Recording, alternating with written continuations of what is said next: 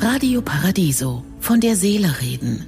Der Kommentar mit Professor Dr. Klaus Dieter Müller. Der deutsche Humor. In einer Umfrage wurden etwa 30.000 Menschen weltweit nach der witzigsten Nation der Welt gefragt. Deutschland landete auf dem letzten Platz. Deutsche wären zu preußisch, zu deutsch eben zu tüchtig und zu vernünftig. Es gibt typische Merkmale, die den deutschen Humor auszeichnen. Ironie gehört nicht dazu, aber dafür ein böser Sarkasmus, der den Humor manchmal noch schwärzer scheinen lässt als den der Engländer.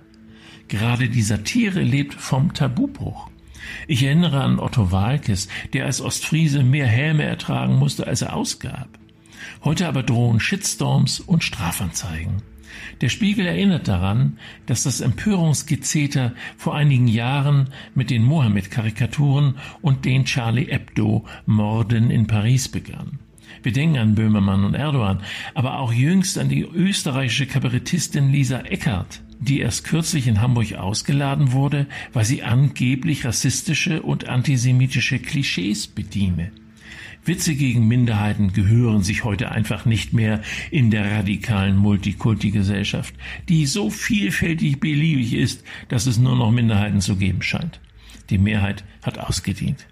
Aber gerade in einer so wohlgefälligen Gesellschaft wie der unseren ist es unerlässlich, dass es Menschen gibt, die uns den Spiegel vorhalten, und zwar so deutlich, dass wir auch hinschauen und über unsere Schadenfreude oder Empörung beginnen nachzudenken. Zur Satire gehören Übertreibungen, die auch beleidigend sein können. Ganz früher hielten sich die Herrscher Hofnarren, die die ganze Wahrheit sagen durften.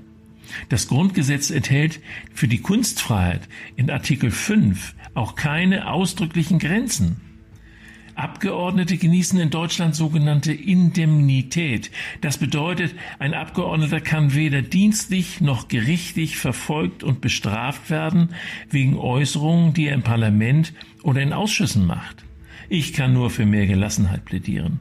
Sie wissen doch, die Hölle ist der Ort, an dem Engländer kochen, die Italiener den Verkehr regeln und die Deutschen Witze über sich selbst erzählen. Ich wünsche Ihnen einen glücklichen Tag aber bleiben Sie in Sachen Humor auch achtsam.